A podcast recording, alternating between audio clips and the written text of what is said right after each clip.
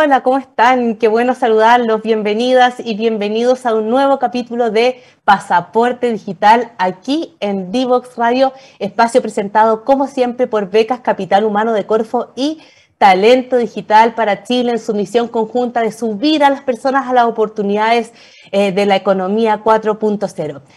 Eh, partimos la semana pasada con nuestra serie tremenda de programas del mundo de los datos. Vamos a estar hablando de Big Data, Internet de las Cosas, Machine Learning, inteligencia artificial, todas estas tendencias y herramientas que están hoy, que están hoy a disposición de todos los profesionales, emprendedores, consumidores y que tenemos que entenderlas para crecer en este mundo 4.0. Eh, Hoy vamos a estar hablando de un súper tema, es uno de los cursos que también entregamos con Talento Digital y Corfo año a año y que tiene mucho interés por parte de las personas porque tiene infinitas posibilidades laborales, es una, una carrera, un rol que va en alza y es el analista de datos. Vamos a estar hablando de su rol en esta era del Big Data, sus funciones que hoy son clave para la decisión, la toma de decisiones en cualquier empresa, cuáles son sus habilidades y también sus proyecciones laborales que al parecer son como infinitas en, este momento. Y como siempre,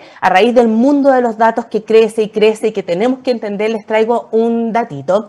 ¿Sabían ustedes que el 90% de los datos que existen en el mundo se crearon en los últimos dos años, o sea, fue el boom de los datos. Según algunas estimaciones, se espera que la generación de datos aumente un 40% cada año en adelante. Este flujo enorme de datos, para que vayamos también eh, comprendiendo algunos conceptos, este flujo enorme de datos digitales es lo que se conoce como Big Data. Es un mundo interconectado, por supuesto, donde los dispositivos eh, digitales generan toneladas y toneladas de información. Los datos se dice hoy día que son el petróleo de la revolución digital. Registrarlos eh, y almacenarlos es una tarea de primera necesidad actualmente. Sabemos que el Internet de las Cosas recoge datos. El desafío hoy, y por eso que queremos hablar del rol del analista de datos, es tomarlos y analizarlos. Si alguien no, los analiza, eso se puede utilizar. Y esto eh, em, abre posibilidades para distintas industrias, ¿cierto? Em, hoy día se habla mucho de que se habla mucho del mundo de los datos en la venta, por ejemplo, en el retail, en el marketing, pero hay infinitas posibilidades, por ejemplo, en el mundo de la agricultura, de la manufactura, del uso de agua, que es un tema tan relevante hoy en día. Y el analista de datos es el que puede encontrar modelos que eficienten ese uso, así que el rol es muy, muy clave hoy en día, incluso cambiando las estructuras de poder dentro de las organizaciones, eh, de cómo se toman las decisiones. Eh, esto entonces que yo les comentaba de la ampliación del mundo de datos, eh, del mundo de los datos, le da al analista posibilidades infinitas en el mundo laboral.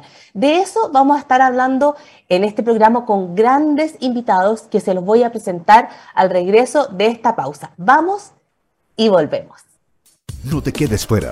Conversaciones de futuro para Latinoamérica. Latinoamérica. Cada martes y jueves a las 9 de la mañana en LATAM 2050 con Ángel Morales. Somos divoxradio.com.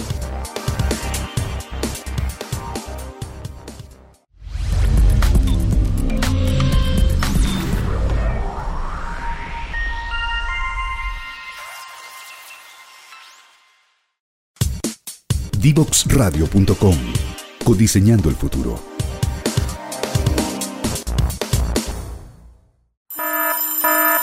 Ya comienza un nuevo programa en Divoxradio.com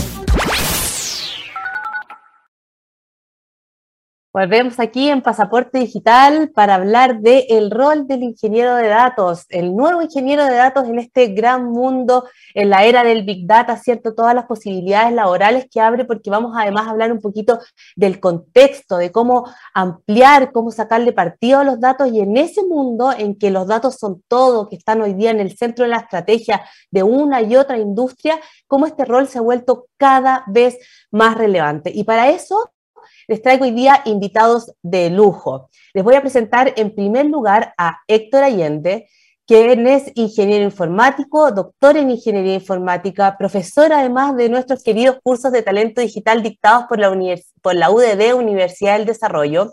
También es docente en la Escuela de Ingeniería Informática de la Universidad Católica de Valparaíso y cofundador de Just Predict. Hola, ¿cómo estás, Héctor? Hola, Catalina, muy bien, muchas gracias. Muchas gracias por la invitación. El tema es muy interesante, así que espero poder dar, ¿no es cierto?, mi visión respecto a la labor del analista de datos, la diferencia con los distintos, ¿no es cierto?, científico de datos, ingeniero de datos, y dar mi visión respecto al tema. Muchas gracias. Gracias, gracias a ti por acompañarnos. Y también estamos con Rodrigo Alfaro, quien es ingeniero civil industrial de profesión, magíster en ingeniería industrial en la Pontificia Católica del Paraíso, doctor en ingeniería informática de la Universidad Técnica Federico Santa María, académico en la Universidad Católica de Valparaíso eh, donde enseña e investiga, es consultor en el desarrollo de tecnologías de la, información y también fundó en 2010 la compañía Analytic. ¿Cómo estás, Rodrigo? Gracias por acompañarnos. Hola, Catalina. Eh, muy bien, gracias. Pero tú también. Muchas gracias por la invitación y creo que va a estar entretenida esta hora que sigue. Sí, se nos va a hacer corta seguro porque este es un tremendo tema, así que vamos, vamos a, iniciar ya con las preguntas, pero siempre nos gusta un poquito saber eh, de nuestros invitados como para ir rompiendo el hielo, ¿cierto? Entonces le quería preguntar a Héctor eh, particularmente eh, cómo ha sido tu experiencia de enseñar en el mundo de los datos a través de los cursos de talento digital. ¿Cómo has visto el interés de la gente? ¿Cómo, cómo estas personas van creciendo. Estos cursos cumplen un rol importante de abrir posibilidades a los trabajadores en esta nueva era digital. ¿Cómo lo has pasado? ¿Cómo has visto a la gente? Em, bueno, eh, mi labor como docente, ¿no es cierto?, de estos cursos, ¿no es cierto?, talento digital ha sido muy gratificante. Eh, me ha gustado ver, ¿no es cierto?, personas ávidas por conocimiento de esta línea, ¿no es cierto?, de, de esta área del saber que es muy interesante. Eh, y bueno, he estado conociendo, ¿no es cierto?, los alumnos, son personas, ¿no es cierto?, que vienen de distintos mundos a veces, eh, no tan ligados a lo que es computación o estadística, pero que están ávidos de conocimiento para poder aplicar, ¿no es cierto?, eh, las distintas técnicas de análisis de datos en sus, sus profesiones particulares. son, como te digo, personas con ávidos de conocimiento, con muchas ganas, y he estado muy contento dando clases en, este programa. Qué bueno, me alegro. Atentos todos que se vienen nuevas becas este año de Corfo y Talento Digital para Chile que realmente son de un nivel súper bueno. Las instituciones que están apoyando, la UDD, aprovecho de mandarles mucho agradecimiento porque también nos ayudan en el contenido para estos programas y nos envían a estos excelentes invitados. Así que muchas gracias por eso. Y Rodrigo, quería preguntarte un poquito a ti, ¿qué, hacen en Analytics? Estuve leyendo su página hacen como un, enfoque desde el mundo de los datos bien, bien interesante. Cuéntanos qué hacen. Bien. Eh, bueno, Analytics partimos en 2010, cuando todo este boom que existe hoy día de ciencia de datos, de inteligencia artificial y Big Data no era una moda. Y al principio nos costó bastante por eso mismo, porque hacíamos cosas que muchos clientes percibían que era muy, muy disruptivo, podría ser. Lo que nosotros hacemos es que analizamos datos no estructurados, principalmente datos textuales de la web. Eh, redes sociales, por ejemplo, datos que se producen en Facebook, Instagram, Twitter, y analizamos grandes volúmenes de datos para detectar tendencias, identificar influencias y cambios que están ocurriendo en distintos lugares. Tenemos clientes latinoamericanos, donde analizamos datos de México, Colombia, Ecuador, Salvador, Perú, Chile, y vamos analizando entonces los cambios que se van produciendo en las percepciones que tiene la sociedad respecto de ciertos temas. En Chile tenemos clientes que monitorean también sus marcas e identifican entonces cuando hay alguna crisis comunicacional o qué tono está tomando la conversación respecto a su producto o a su marca principal. Eh, yo creo que hoy día es súper relevante y cada día más importante cómo la gente se expresa en redes sociales y, eso es lo que estamos nosotros hoy día trabajando. Oye, ahí hay un tema eh, súper entretenido de yo que trabajo en comunicación estratégica de predicción de crisis, ¿no? Eh, eso antes como que era muy manual el tema de monitorear las redes sociales y hoy día como, bueno, esta, esta, es una más de las posibilidades que, que nos abre el mundo de la, de la analítica de datos, pero sí, yo eso lo, valoro un montón, o sea, lo, veo como una tremenda herramienta para la comunicación estratégica y la gestión de crisis, de estar atenta ahí antes de prepararse, ¿no? Exacto, o sea, hoy día, hoy día nosotros te avisamos por WhatsApp, oye, tu barca tiene una crisis y te enteras así rápidamente para poder hacer alguna gestión. Perfecto. Perfecto. Hoy ya, vamos a ir eh, entonces con, el tema, nos vamos a ir metiendo en terreno. Y voy a partir con Héctor preguntándole, es bien grande la pregunta, pero tú me la puedes como enfocar hacia donde tú consideres que es el aspecto más importante. En el último tiempo se ha hecho en, el fondo muy visible, que lo dije en la, en la introducción, el concepto de que los datos son como el petróleo del siglo XXI. Explícanos un poco como esa aseveración, qué ha hecho que esto ocurra, por qué hay más datos que antes, como el lenguaje lo más sencillo posible, que este es un programa como eh, bien educativo. ¿Por qué hay más datos que antes en lo concreto? Bueno, em, yo creo que principalmente se debe a dos aspectos principales. Uno, que es el abaratamiento de los sensores que van capturando esta información. Y por otro lado, es, por ejemplo, ¿no es cierto?, la masificación de la compra electrónica, las empresas, ¿no cierto?, van acumulando información de distintos eh, ámbitos en sus propios, ¿no es servidores van acumulando esta información. Entonces yo diría que es eso, o sea, principalmente uno es el abaratamiento de los instrumentos para capturar la información y por otro lado, ¿no es cierto?, la masificación de, de, algunas, ¿no cierto?, líneas de, de, venta, como son la venta electrónica, eh, etcétera. Y respecto a la aseveración de que el dato es como, como, el petróleo actual, encuentro que está bastante eh, eh, correcta esa aseveración, porque de los datos se puede sacar mucha riqueza. O sea, eh, muchas grandes empresas están, ofrecen servicios que son gratuitos, pero que uno del el cliente en este caso paga de cierta manera con sus propios datos. Y ellos sacan información de eso, pueden ver justamente preferencias de algunos productos, eh, ¿qué más? Pueden ver, ¿no es cierto? Eh, respecto a las, preferencias de algunos productos, qué son las tendencias, cuáles son los, los, gustos que tiene, etcétera. Entonces, esa aseveración de que, la data es como el petróleo, yo creo que está bien, eh, bien adecuada. Y nos hemos dado cuenta con estas grandes empresas que te decía que su principal negocio es capturar datos de los, de los usuarios y sacarle el mayor provecho posible. Claro. Y ahí es donde entra el rol del analista, porque no sacamos nada con tener datos. Yo creo que hoy día hay mucha data desaprovechada por el mundo. O sea, eh, y ahí está la innovación que permite el análisis de, esos datos. Y ahí entonces, Rodrigo, entra eh, el, rol del analista de datos. Si nos puedes eh, especificar cuál sería este rol, qué hacen, y también nos han preguntado mucho cuál es la diferencia con el científico de datos. Yo entiendo que es una preparación un poquito más, más de especialidad, digamos, un poquito más extensa, pero en el rol específico, ¿cuál vendría a ser la diferencia? Sí, mira, yo, creo que ya hace unos 30 años los analistas de datos empezaron a aparecer en las empresas con más fuerza. Personas que tomaban datos operacionales y a lo mejor en esa época con planillas Excel construían ciertas métricas y las subían para que a los niveles de gestión o estratégico pudieran tomar decisiones.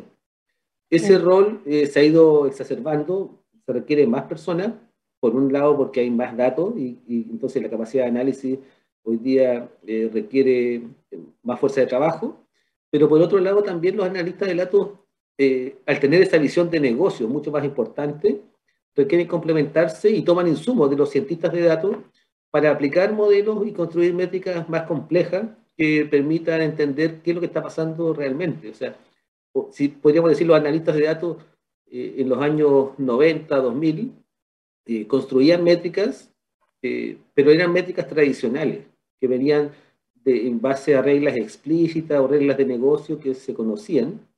Y los analistas de datos hoy día siguen construyendo esas métricas, pero además las complementan con otros modelos más complejos que preparen los analistas, los cientistas de datos, para entender otros elementos que están pasando, comportamientos emergentes, por ejemplo, una crisis, eh, que anteriormente no se podía medir tan fácilmente. Perfecto. Y ahí tú mencionas un tema muy relevante que tiene que ver un poquito con eh, el eh, que, lo mencionábamos fuera de cámara, del cambio en las estructuras de poder y la toma de decisiones, ¿no? Hemos visto que también estos nuevos roles generan toma de decisiones más transversales en las organizaciones. Entonces, de repente, no sé cómo lo has visto tú, Rodrigo, en, esa misma línea que estás siempre en contacto con empresas, de cómo antes quizás las jefaturas tomaban decisiones en base quizás a otra tipo de informaciones y hoy en día eh, eh, se ha como democratizado la toma de decisiones debido a estos roles que tienen demasiada información en sus manos, ¿no? Sí, claro. Eh, en realidad, si, tú lo piensas, nosotros llevamos millones de años desarrollando nuestro cerebro y tomando decisiones intuitivas. O sea, hace 100 años nuestros cerebros no sabían tomar decisiones con información porque era voy para allá, voy para acá y, intuitivamente viajaba. Hoy día esas decisiones se mantienen en las empresas por la tradición pero se está un poco llevando adelante también la decisión basada en datos.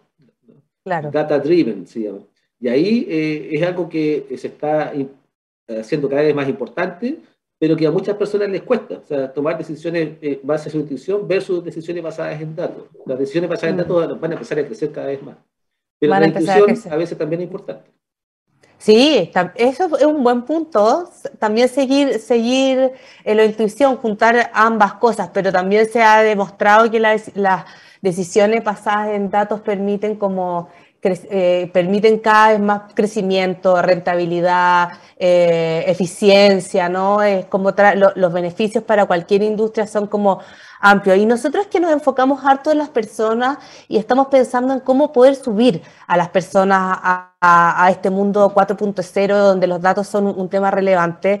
Y Rodrigo un poco lo comentaba. Le quiero preguntar a Héctor, por ejemplo, ¿cómo se forma eh, hacia el mundo de los datos un analista que conoce el negocio, ¿cierto? Eh, y cómo pasan del software que usaban antes, Excel, Power BI, ClickView, no sé, de las bases de datos a las nuevas, ¿cómo se reconvierten estas estas, personas? ¿Tienen que saber, por ejemplo, más estadística, más programación, como Python, R, o aprender algún tipo de software? ¿Cuáles son las habilidades claves que tiene que desarrollar una persona que conoce un negocio y que a lo mejor ha trabajado como analista en cualquier industria y que tiene que irse perfilando hacia el análisis de datos? Héctor. Eh, muy buena pregunta, Catalina. Mira, eh, a mi parecer, y yo creo que quizás estén muchos de acuerdo conmigo, es que hay que tener una muy buena formación en lo que es matemática y estadística, ¿ya? Y además en lenguaje de programación, eh, motores de base de datos, eso es todo conocimiento que se puede ir adquiriendo, ¿no es cierto? Que puede adquirir fácilmente ahora con estos programas que hay disponibles. Eh, las personas que trabajan como analistas en otras instancias, pero como digo, principalmente son matemática, estadística, lenguajes de programación, como tú bien decías, ¿no es cierto? Python, R, Scala, etcétera, y motor de base de datos para poder acceder a la información. Y todo eso es una formación que, nos, que este programa, ¿no es cierto?, de talento digital ofrece. Eh, está, voy a hablar un poquito, ¿no es cierto?, del programa, ofrece, ¿no es cierto?, distintos módulos que conforman, ¿no es cierto?, este, este, este, ¿cómo se llama?, programa, está conformado por distintos módulos, donde los distintos módulos son justamente repasos de estadística, de matemática, de base de datos, incluso, ¿no es cierto?, en el, la formación del analista de datos se ve un poco de aprendizaje automático, este machine learning, para que tengan una idea de cómo funciona esto. Pero yo diría que sí, por una persona que, como consejo, ¿no es cierto?, una persona que se quiera meter en el mundo del análisis de datos, tiene que saber muy bien programar. ¿Ya? Porque el acceso a los datos ahora se hace, ¿no es cierto?, mediante el lenguaje de programación, poder sacarle interpretación a los datos, poder responder las preguntas. Y afirmando un poquito esto, no sé si quedó muy bien respondida eh, la, diferencia entre el analista de datos y el científico, que el analista en realidad responde preguntas del negocio, ya en base a datos generalmente estructurados, mientras que el científico de datos busca nuevas preguntas para responder en base a técnicas de analítica avanzada, como por ejemplo Machine Learning, ¿no es cierto? Eh, eh, principalmente Machine Learning, técnicas avanzadas de aprendizaje automático, y él trata de generar nuevas respuestas. Y obviamente las labores de cada uno, ¿no es cierto? Si bien tienen cosas en común, tienen, por supuesto, ¿no es cierto?, algunas diferencias que principalmente radica en esta búsqueda de nuevas preguntas que hace el, el, científico de datos versus las preguntas que establece el negocio. Eh, a, todo esto, muchos de los, de los, de los estudiantes del, del, del, programa de analista de datos, después les ha quedado gustando justamente esta área y ya han, tomado después el de científico de datos para pasarse, ¿no es cierto? No es que sea un, un, un, paso más allá, ¿no es cierto? Pero son perfiles distintos y los dos hacen cosas trabajan con datos, pero el de científico de datos, ¿no es cierto?, te, enseña, ¿no es cierto?, a ocupar técnicas más avanzadas que son las de inteligencia artificial que están ahora en boga en los últimos años.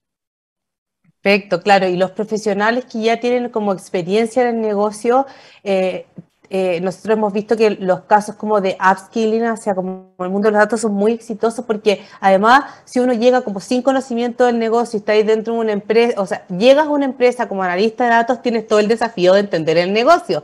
Entonces, si tú ya vienes como con el negocio encima, entendiendo la lógica, haces un tremendo aporte en ese upskilling a la empresa porque es clave esas dos cosas, digamos. Perfecto. Hoy vamos a ir una pausa y vamos a seguir conversando sobre las oportunidades laborales que hay en el mundo del análisis de datos. Vamos, una pausa y volvemos.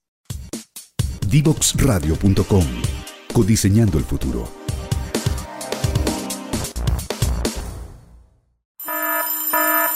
Comienza un nuevo programa en Divoxradio.com Seguimos aquí en Pasaporte Digital con grandes invitados desmenuzando el rol del analista de datos que cada día nos queda más claro que tiene posibilidades infinitas y que queremos más y más analistas de datos en Chile, lo mismo que científicos de datos, etcétera, porque sabemos que hoy día, como estábamos hablando, es el petróleo de la revolución digital. Y eh, queremos seguir hablando de entonces eh, el, rol del analista, entendiendo un poco qué hace, en qué tipo de datos se mueve. Y en ese sentido, Rodrigo, te quería preguntar qué tipos de datos son los que, puede analizar eh, este rol. ¿Son datos más cualitativos o cuantitativos? O sea, en realidad yo me imagino que son más cuantitativos, pero tú me comentabas que también se abre un mundo con, los temas eh, cualitativos que además imagino que lo hacen mucho en Analytics. Sí, claro.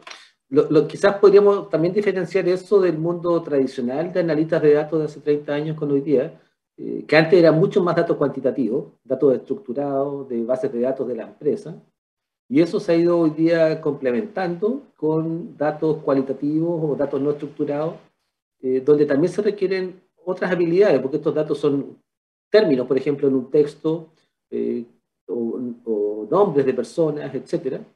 Entonces, cuando nosotros hacemos análisis y reportes, trabajamos con gente que trabaja en el área informática, con cientistas de datos, o principalmente potenciando el análisis cuantitativo, pero esos son insumos para que después un analista cualitativo, que puede ser un periodista, que puede ser un lingüista o un historiador incluso, toma esto, lo interpreta y le da un sentido que le da facilidad al cliente para comprenderlo y para tomar decisiones de una forma rápida. Entonces yo creo que hoy día no solamente eh, es una oportunidad este análisis de datos para personas que vienen del ámbito cuantitativo, sino que también para personas del ámbito más de ciencias sociales o cualitativo. Perfecto. Si es que en realidad hoy día como que cualquier eh, eh, profesional en cualquier rol debería meterse en uno o otro aspecto en el, en el mundo de los datos. Y quería preguntarte, Héctor, también, em, es muy clave en este rol, eh, ¿cuál es la pregunta que le hacemos a los datos? ¿no? Eso es como un tema muy entretenido porque en el fondo es yo necesito sacar partido de estos datos eh, pero diseñar las preguntas adecuadas, ¿o no, Héctor? Porque si no tengo esos eh, eh, ¿eso se enseña, por ejemplo, en los cursos de análisis de datos o, es como necesario que yo conozca el negocio para hacer esas preguntas correctas? ¿Cómo, cómo es ese tema? Mm, bueno, generalmente nosotros en el programa, ¿no es cierto?, de talento digital enseñamos a hacer preguntas generales, pero como bien dices tú, muchas veces las preguntas más específicas vienen de la visión de negocio que uno tenga. Por lo tanto, eh, siempre es bueno que la persona que se está metiendo en estos programas de analista de datos tenga un background en lo que es el negocio, porque él es capaz de hacer las preguntas más adecuadas a los datos. Eh, pero como te decía también, nosotros enseñamos cómo hacer preguntas generales a un conjunto de datos que puede ser de cualquier tipo. Por lo tanto, eh, se le enseñan bastantes herramientas a, las personas que están metidas en, este programa.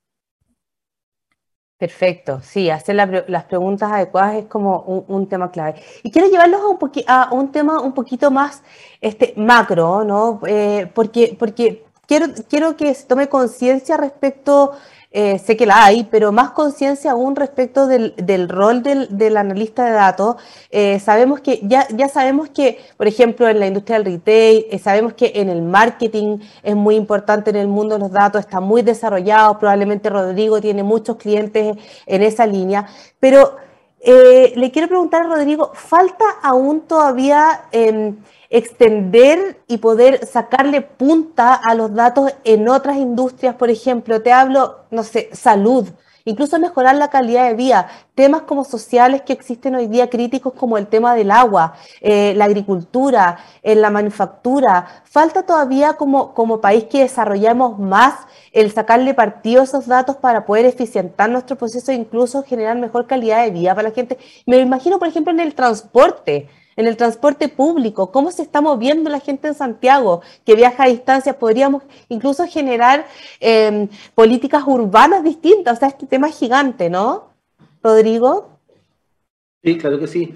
En, realidad uno, uno, puede pensar que es natural que en algunas industrias donde perciben mayor valor del análisis de datos se estén ordenando porque muchas veces los datos que teníamos hace 20 años no sirven para hacer análisis porque estaban mal estructurados, porque había datos faltantes, erróneos, etc. Y hoy día eh, estas empresas se han organizado para tener un mejor gobierno de datos y por lo tanto tener mejores datos para poder hacer análisis.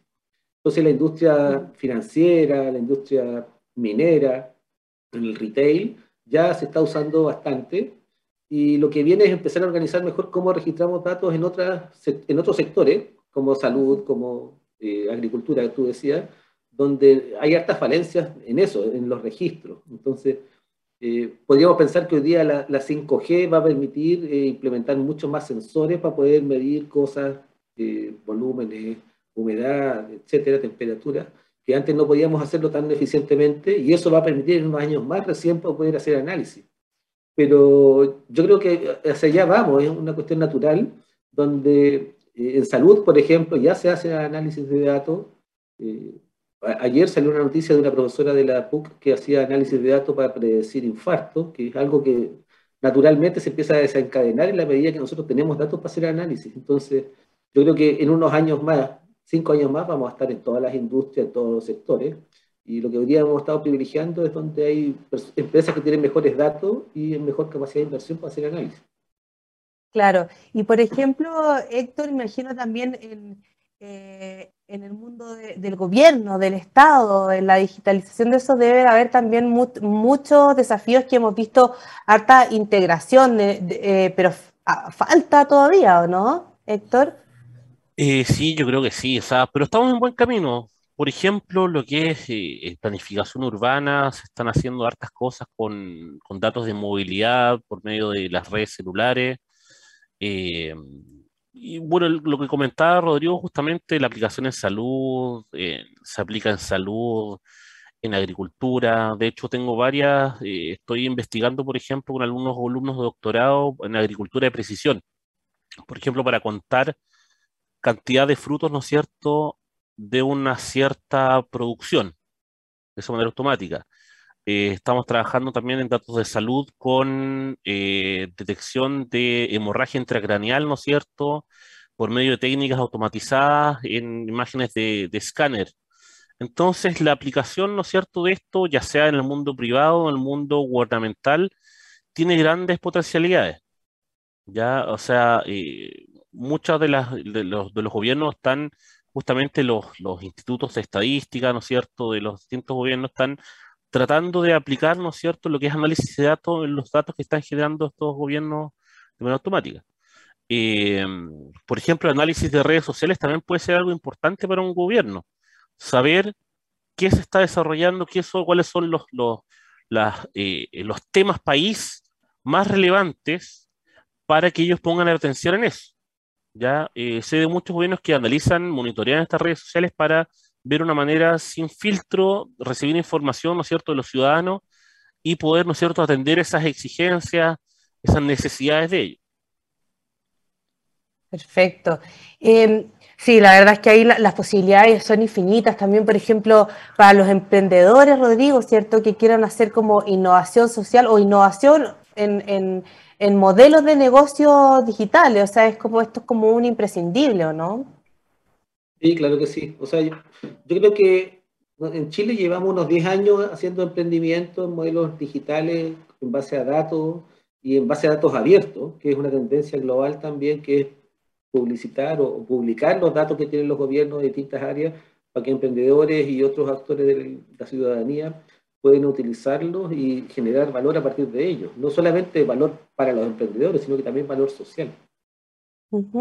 Exacto, y ahí tú hablabas del tema de la, de la, publicación, de la apertura de los datos, que por ejemplo en algunos aspectos puede ser muy positivo, eh, respecto, por ejemplo, que vimos como el tema de la gestión del COVID, ¿no? Que es un, buen ejemplo como de datos abiertos y también de comparación con lo que está ocurriendo en otras partes del mundo, pero también todo esto abre el, tema de, la privacidad eh, de los datos.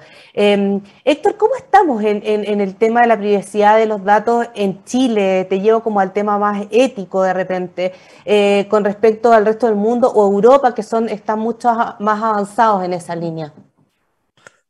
Em, sí, yo diría que estamos más bien atrasados en esa línea, em, Catalina. O sea, por ejemplo, Estados Unidos o Europa en general em, tienen más avanzado las, políticas de privacidad de datos. de hecho, ¿no es cierto? Si uno bien sabe, por ejemplo, en, Europa uno puede pedir que alguna de las redes sociales grandes, ¿no es cierto?, por medio de estas políticas, ¿no es cierto?, te hagan un retorno a todos los datos que tienen publicados, o sea, de todos, los datos que tienen almacenados, ¿no es cierto?, sobre ti. En Chile, eh, yo creo que se está trabajando en eso. Ya, de hecho, hay una iniciativa, ¿no es cierto?, de, eh, como país, de la aplicación de inteligencia artificial, ¿no es cierto?, en, la sociedad. Por lo tanto, se está avanzando y se están tomando como ejemplo las, eh, como te decía, las políticas que se han implementado en otros países pero nos falta todavía.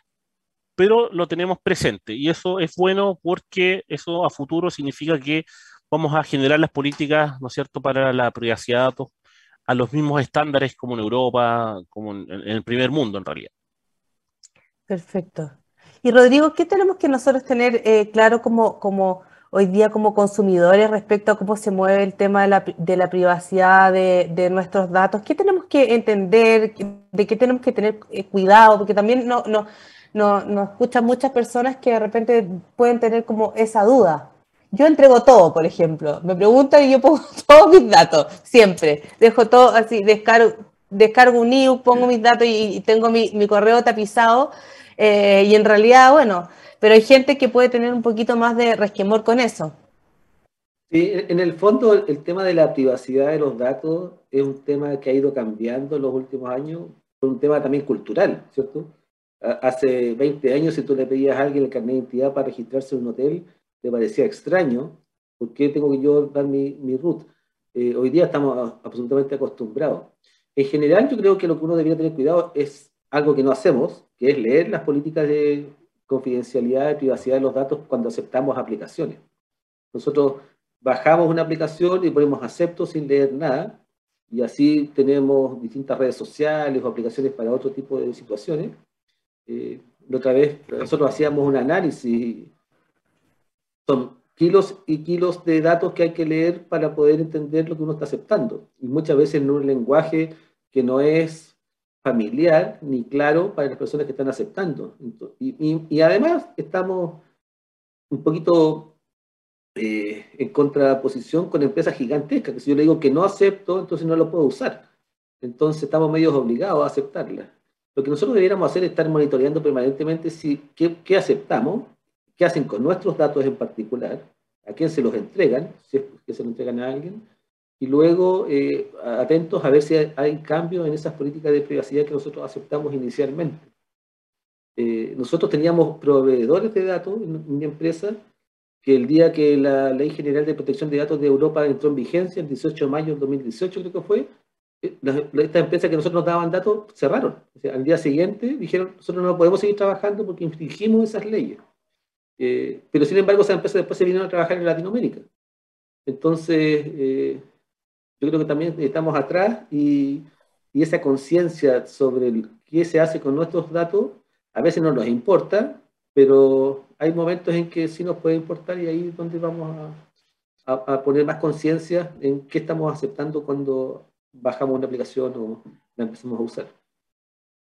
Perfecto, esto como que poníamos estos puntos ¿no? para entender como la importancia de, del, tema de los datos eh, desde el punto de vista del consumidor, desde el punto de las empresas. Y hoy día quiero, quiero volver eh, eh, para ir cerrando ya al tema de, del rol del analista de datos. Y en ese sentido quiero saber un poquito cómo ven ustedes como la, la proyección de esta disciplina en adelante? ¿Dónde ven que hay espacio?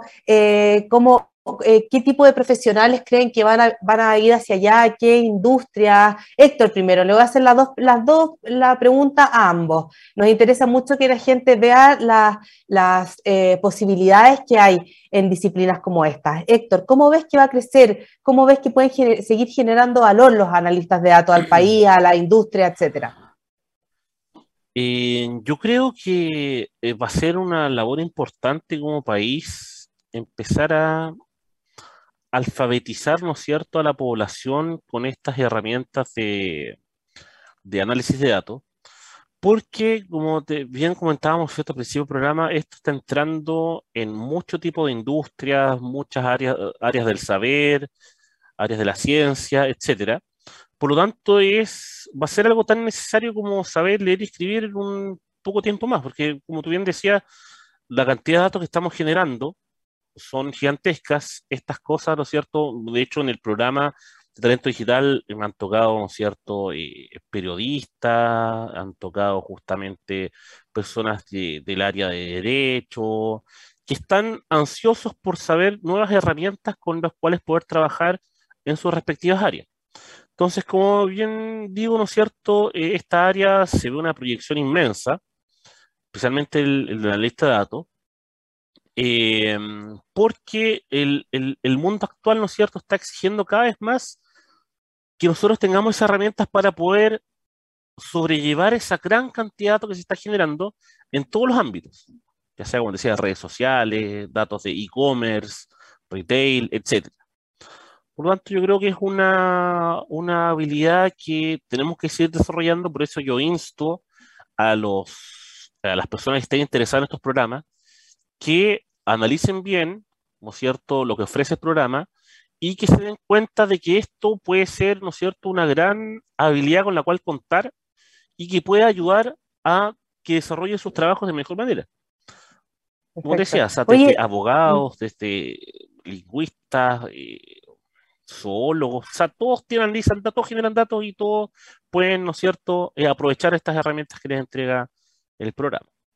Oye, te cambio la pregunta, Rodrigo, así porque, porque Héctor puso un tema muy importante y muy en breve porque nos queda un minuto de programa. Allí hay un desafío para la educación tradicional, ¿no?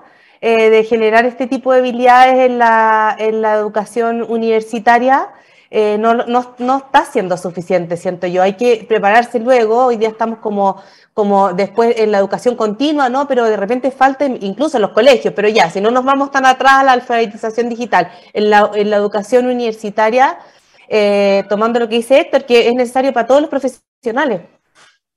O sea, yo, yo creo que hay un desafío que universidades también están abordando. ¿ah? Pero debiéramos ser un poquito más agresivos. En Estados Unidos hay universidades que le enseñan a todos los estudiantes de la carrera que sean inteligencia artificial, por ejemplo, o, ciencia de datos. Eh, hoy día acá en Chile esos eh, conocimientos están más sesgados a las áreas de ingeniería o de matemáticas y debiéramos tratar de llevarlos en un lenguaje común, claro, a otras especialidades también, porque no siempre van a tener que aplicar modelos o ir a buscar los datos, sino que también eh, inter actuar con personas que hacen eso. Entonces, yo creo que al final esto se va a ir a un modelo donde cientistas de datos, analistas de datos, ingenieros de datos van a empezar a superponerse y, empezar, y quizás que los quienes tengan esas tres capacidades van a ser los líderes de los desarrollos futuros. Perfecto, perfecto. Un gran desafío país que tenemos ahí, que estamos, mucha gente ya está trabajando en eso, pero aún falta para que tengamos como más, eh, nos acerquemos más a las habilidades que ya no son del futuro, son de hoy. Así que tiene un sentido de urgencia importante. Gracias, Rodrigo, por acompañarnos. Muchas gracias a ti por la invitación, encantado. Gracias, Héctor. Que te vaya muy bien. Muchas gracias, Catalina. Un gusto poder, poder hablar de estas cosas muy interesantes contigo y con Rodrigo. Igualmente, excelente su aporte, muchas, muchas gracias. Nosotros nos despedimos, vamos a una pausa y volvemos. Divoxradio.com Codiseñando el futuro.